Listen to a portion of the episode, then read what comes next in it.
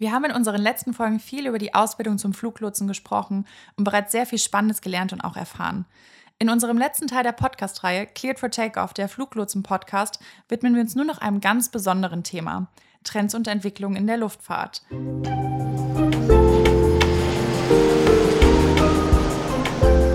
Cleared for Takeoff, der Fluglotsen-Podcast.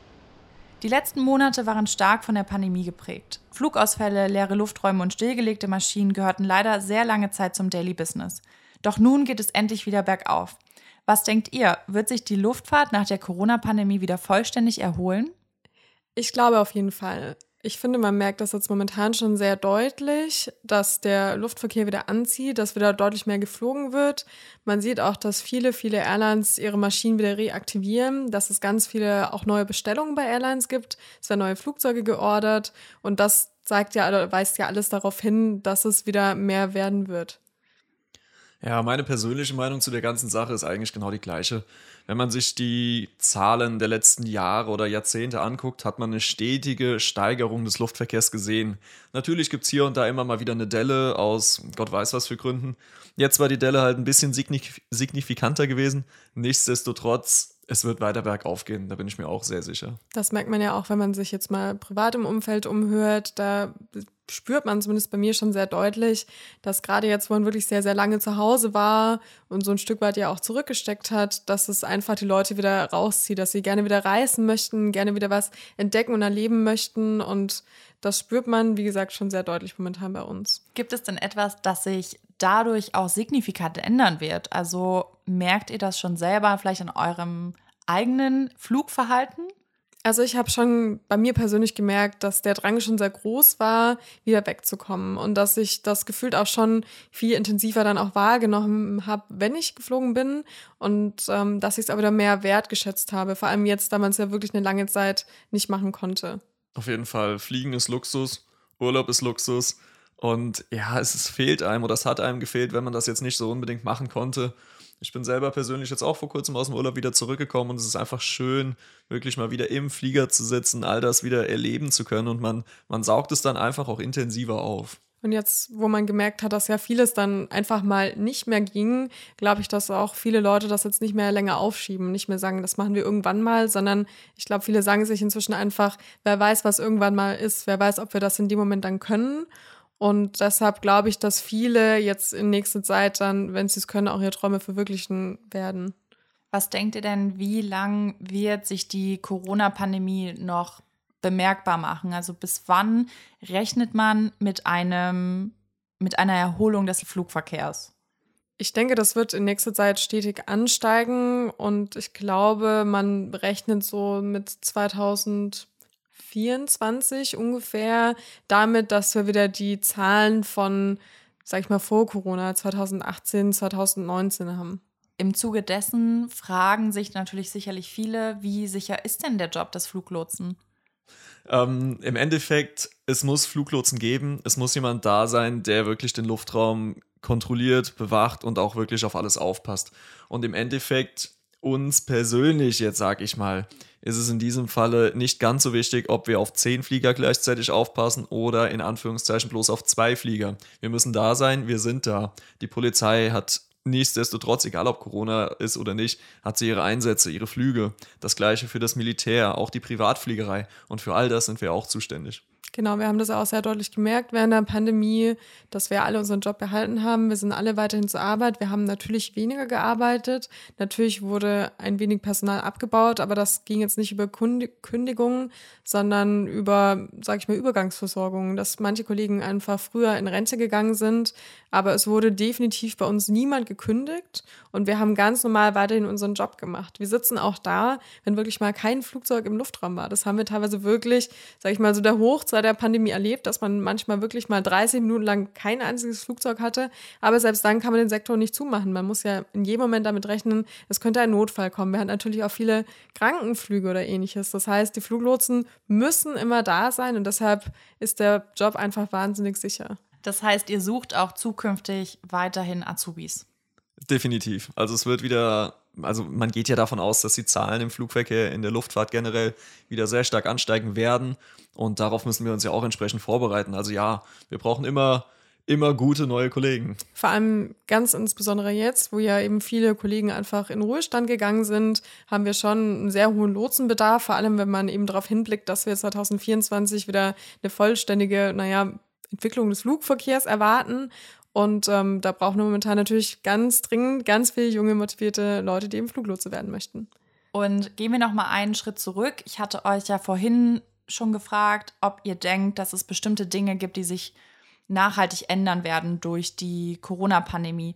Für mich persönlich, ähm, ich fand es sehr, sehr traurig mit anzusehen, dass es für viele Maschinen einfach das Aus bedeutet hat. Also auch die Zukunft des A380 ist besiegelt, ähm, das steht fest. Und ich fand das sehr, sehr traurig. Und ähm, warum denkt ihr, konnte sich der A380 zum Beispiel einfach nicht durchsetzen, obwohl er so ein tolles Produkt war? Ja, also ich kann mich deiner Meinung nur anschließen. Ich persönlich finde es auch sehr, sehr schade. Bin auch schon mit geflogen und fand einfach, das war mit das angenehmste Flugzeug überhaupt zum Verreisen. Man hat gar nicht gemerkt, dass man irgendwie in der Luft ist. Und ähm, ich glaube, da hat sich einfach wahnsinnig viel getan in der Entwicklung der Flugzeuge, vor allem Richtung Langstrecke. Die neuen Flugzeuge sind einfach wieder erwarten. Also nehmen wir zum Beispiel gerade ähm, Airbus A350 oder den Dreamliner oder die neue 777 von Boeing, die ja bald kommt. Die sind einfach wahnsinnig sparsam. Man hat eben damals gedacht, als der 380 kam, dass man diesen voll besetzt, also wenn er eben, wenn alle Plätze verkauft sind, dass man damit eben sehr günstig fliegen kann, weil man natürlich mit einem Flug eine große Menge an Passagieren abdeckt. Jetzt ist aber so ein bisschen das Problem, dass sich das wirklich nur rentiert, wenn alle Plätze verkauft sind. Ansonsten macht man damit schon Minus, vor allem jetzt im Vergleich zu den neuen Flugzeugen, die eben noch effizienter und noch sparsamer sind. Und das bedeutet einfach, dass ähm, sich der 380 eben nur lohnt, wenn er voll ist. Das ist eben gerade im Winter teilweise auf vielen Strecken einfach schwer zu machen. Und wenn dann eben die neuen, modernen und wirklich sehr sparsamen Flugzeuge ins Spiel kommen, hat der 380 leider einfach verloren. Und was haben die neuen Modelle, also gerade der A350 oder auch die 777, was haben die Modelle schon quasi ihren Vorgängern voraus? Also warum sind sie so das Produkt der Zukunft? Eben gerade weil sie unfassbar effizient und sparsam sind. Und das ist ja auch das, worum es eben geht. Man möchte natürlich Kerosin sparen, allein aus Umweltaspekten, aber auch aus den Kostengründen. Und ähm, teilweise sind die Flugzeuge jetzt auch mit neueren Materialien gebaut. Das heißt, sie sind auch ein bisschen leichter. Da kommt man natürlich dann jetzt auch, wenn man Richtung Zukunft blickt, auf das Thema, hm, wie kann man noch anders fliegen, Batterien oder ähnliches. Das ist einfach nicht machbar, weil die einfach viel zu schwer und viel zu groß sind. Und da hat man dann einfach nicht mehr den Benefit.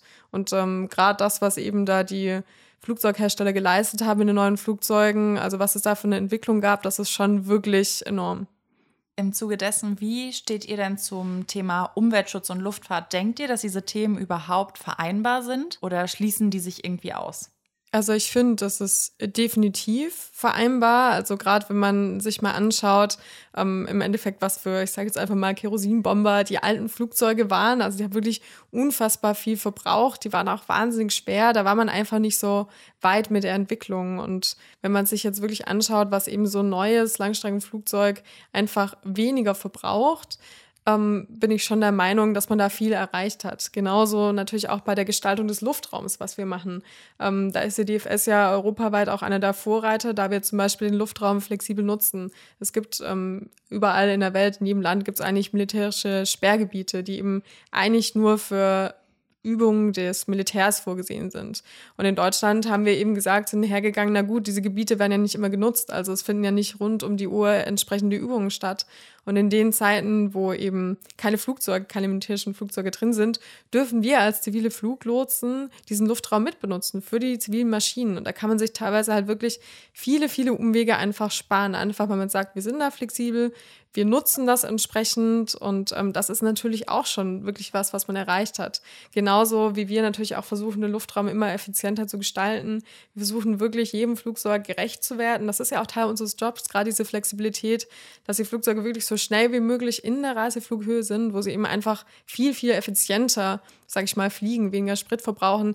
Genau das Gleiche gilt eben auch für verschiedene Sink- oder Anflugverfahren, dass man sagt, man möchte das Flugzeug so lang wie möglich in der Reiseflughöhe halten, wo es eben effizient arbeitet, um dann eben, sage ich mal, den CO2-Ausstoß so gering wie möglich zu halten. Genau, der technische Fortschritt ist ja überall zu sehen. Und im Endeffekt ist es ja egal, ob es jetzt das Auto ist, der Zug oder das Flugzeug. Der technische Fortschritt ist überall und genauso wird es alles halt effizienter, aerodynamischer, eine andere Leichtbauweise. Also der Fortschritt ist einfach überall zu sehen. Und dementsprechend nähern wir uns da natürlich einem immer besseren Ergebnis von Jahr zu Jahr. Es gibt halt viele kluge Köpfe, die das Ganze machen können. Hat sich denn die Technik bei euch auch im Center selbst verändert und wie wirkt sich diese Veränderung vielleicht auch auf euer Daily Business aus? Ja, auch bei uns gibt es natürlich immer wieder verschiedene Softwareänderungen, immer wieder neue technische Systeme. Also auch da ist ja ein, ich sag mal, ein permanenter Wandel. Der ist natürlich etwas mehr mit Vorsicht zu genießen, da wir in einem sehr sensiblen Bereich arbeiten und da auch diese, diese technischen Veränderungen vorsichtig einfach eingeführt werden müssen, dass das Ganze nicht zu schnell passiert, da die Sicherheit ja wirklich immer im Fokus steht. Ähm, aber auch da, ja, es gibt immer wieder Änderungen, immer wieder neue Systeme. Auch für uns gibt es immer wieder Schulungen, die wir dann machen müssen, um mit diesen Systemen umgehen zu können. Und das Schöne dabei ist auch, dass viele Sachen im eigenen Haus bei uns auch produziert werden und entwickelt werden und da auch immer wieder die Expertise von zum Beispiel uns Lotsen auch gefragt ist. So im Sinne von, okay, macht das Sinn für euch? Was hättet ihr gern lieber? Macht das so und so vielleicht doch noch etwas mehr Sinn? Hilft es euch? Ist es nicht so gut? Also auch da sind wir in einem, in einem Austausch möglich mit den, mit den Programmierern zum Beispiel. Genau, wir verbessern eben unsere eigenen Systeme. Ähm zum Beispiel ganz aktuell, weil ich es eben schon angesprochen habe, ähm, mit dem effizienten Fliegen, spätes Verlassen der Reiseflughöhe. Da ist zum Beispiel der Sektor, in dem ich arbeite, so ein bisschen Vorreiter mit einem gewissen System, wo man gesagt hat, man möchte, wie gesagt, die Flugzeuge so spät wie möglich in den Sinkflug nehmen, weil sie dadurch, wenn es planbar ist, einfach weniger Treibstoff mitnehmen können. Und ich sage mal, jede Tonne weniger an Treibstoff, das das Flugzeug, sage ich mal, transportiert, verbraucht sie auch insgesamt viel weniger. Und ähm, das ist natürlich schon spannend, die ganze Entwicklung, die sich bei uns so getan hat. Natürlich bekommen wir immer mehr Software, die uns unterstützt.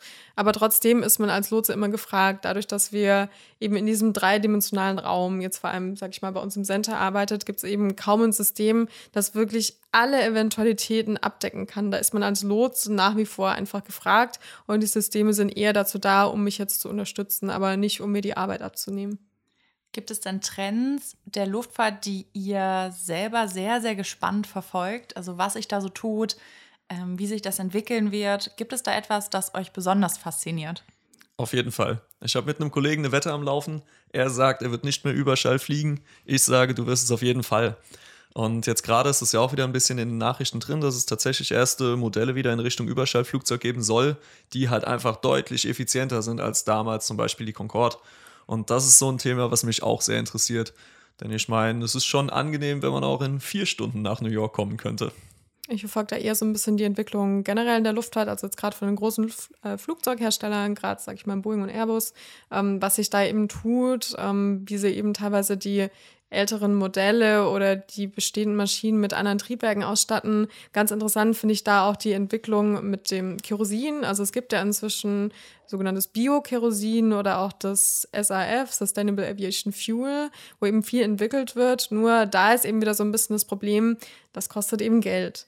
Und ähm, das ist im Endeffekt schon nachhaltiger als das normale Kerosin.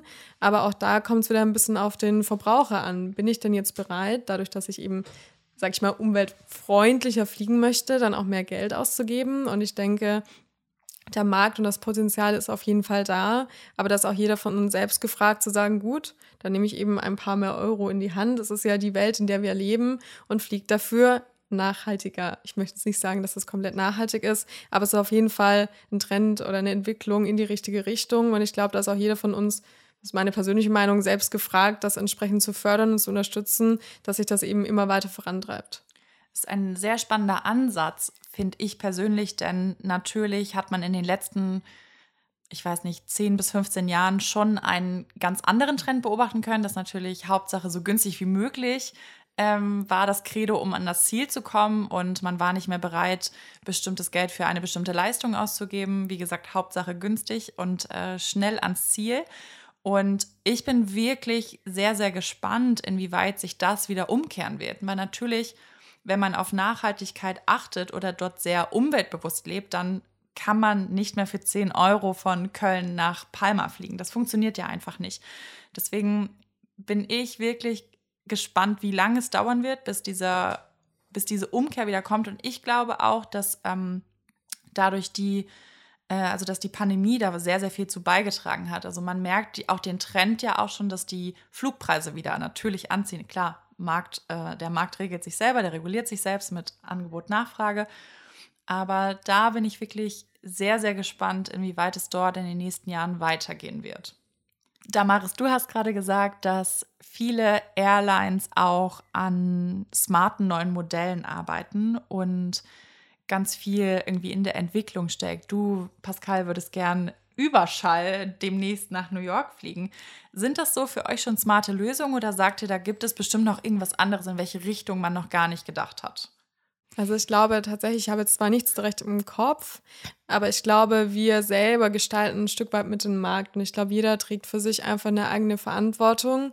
Und ich glaube, wenn die Nachfrage entsprechend hoch ist nach, sage ich mal, noch anderen Lösungen, neuen Ideen, dann ähm, sollte eben jeder persönlich sagen, was ist mir das wert, um diese Entwicklung zu unterstützen. Und das meine ich dann eben damit, dass man eben schaut, Airlines möchten ihre Flotte erneuern. Das kostet aber erstmal Geld. Also ein Flugzeug ist einfach wahnsinnig teuer, aber kann natürlich trotzdem extrem viel bewirken, wenn man das so sieht. Und ich glaube, ganz persönliche Meinung von mir, da sind wir alle gefragt, entsprechend da rein dann auch zu investieren, um diese richtige Richtung zu unterstützen. Eben neuere, sparsamere Flugzeuge. Vielleicht auch die Airlines zu unterstützen, die das vielleicht gerne möchte, ihre Ticketpreise für ein bisschen teurer vielleicht verkauft, aber im Endeffekt dadurch halt schon einen Trend in die richtige Richtung setzt also dass eben vielleicht auch andere Airlines ähm, ja zum Nachdenken angeregt werden, so, oh, das scheint ja ganz gut zu laufen. Genauso eben, dass man ja teilweise schon ähm, auf gewissen Strecken mit diesem, sag ich mal, Biokurosin oder mit diesem Sustainable Aviation Flug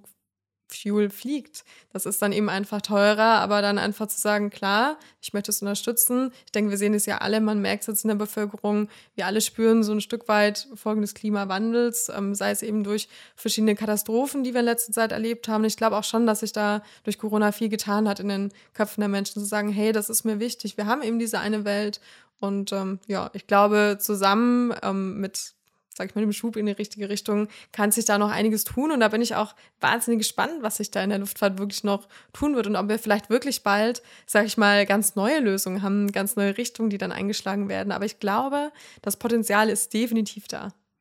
Es gibt aber auch noch generell einfach verschiedenste Ansätze, verschiedenste Trends, die jetzt äh, nichts mit Umwelt oder Klimabilanz zu tun haben, sondern generell einfach, wie sich das Fliegen verändert.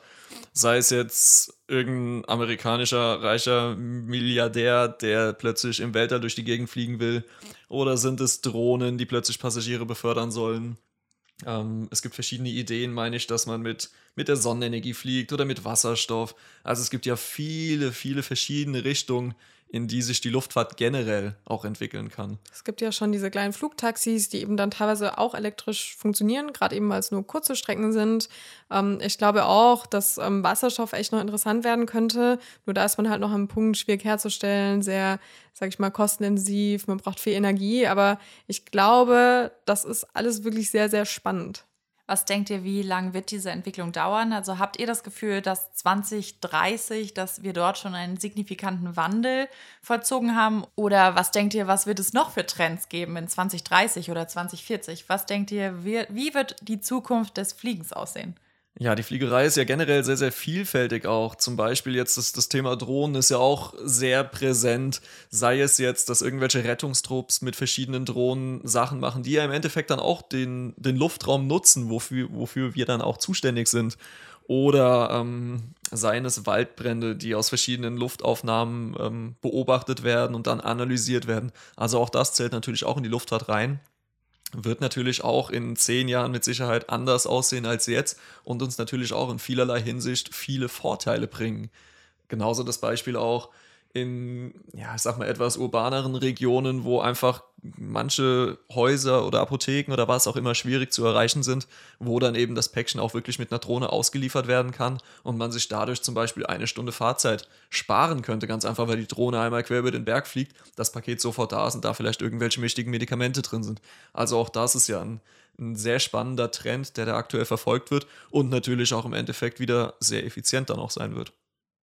Genau, also wir merken da schon ganz deutlich, dass sich eben die Nutzung des Luftraums verändert. Das Thema Drohnen hat der Pascal jetzt gerade schon ausführlich angesprochen.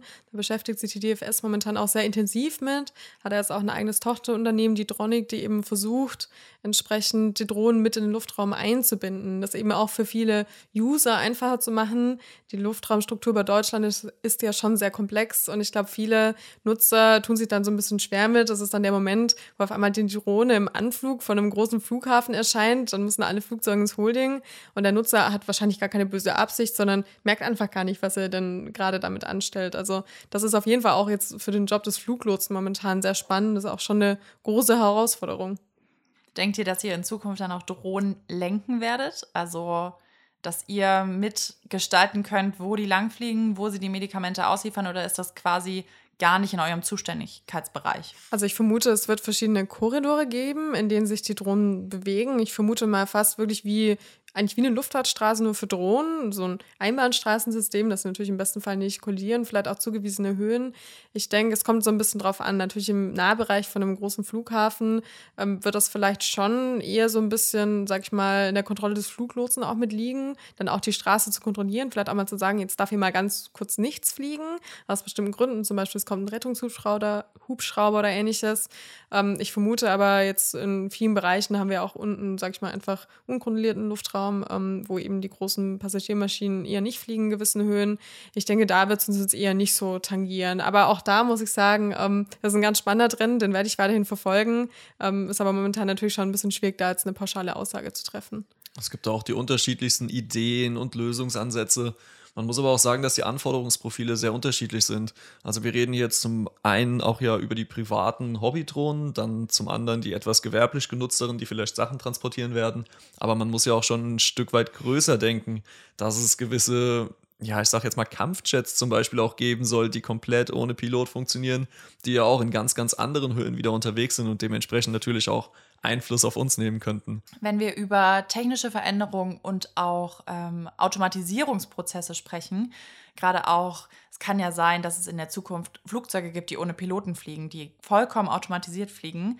Wird es dann auch vielleicht mal ein Center ohne Fluglotsen geben? Also könnt ihr euch das vorstellen? Ist der Beruf des Fluglotsens wirklich in 20, 30 Jahren noch gefragt, wenn es um Automatisierungsprozesse geht?